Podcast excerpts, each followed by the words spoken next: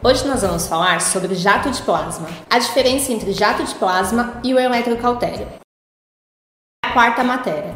Então nós temos a primeira matéria, que é o estado sólido, depois nós temos a segunda matéria, que é o estado líquido, a terceira matéria, que é o estado gasoso, e quanto mais energia a gente coloca, ele vai alterando até o plasma. Plasma é uma corrente contínua, ela pode ser contínua ou pulsada, depende aí do equipamento. E a gente vai encontrar esse plasma na caneta do equipamento na maioria das vezes ou através de um gás. O gás da caneta sofre uma descarga elétrica e vai fazer uma ionização com o ar ambiente para o nosso tecido, ionizando esse ar e fazendo aí o jato de plasma, que é o arco elétrico que a gente visualiza aí na hora da aplicação.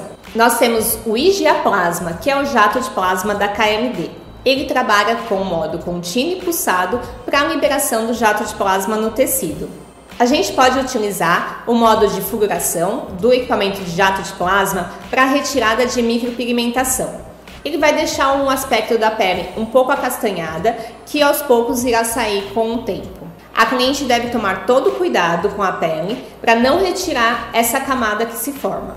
Um dos diferenciais do equipamento é trabalhar no modo pulsado, pois nesse modo, fazendo em varredura, ele gera uma menor agressão no nosso tecido. Então temos um processo inflamatório menor também ali naquela região. O aparelho conta com quatro ponteiras. Uma ponteira que irá fazer o contato direto na pele para fazer o peeling elétrico, preparar essa pele para receber o restante dos tratamentos. Duas ponteiras banhadas a ouro para fazer a fulguração no tecido e uma única ponteira que realiza eletropuntura. O Ijaplasma é um equipamento que não utiliza gás à parte, ele ioniza o ar ambiente, facilitando assim a aplicação.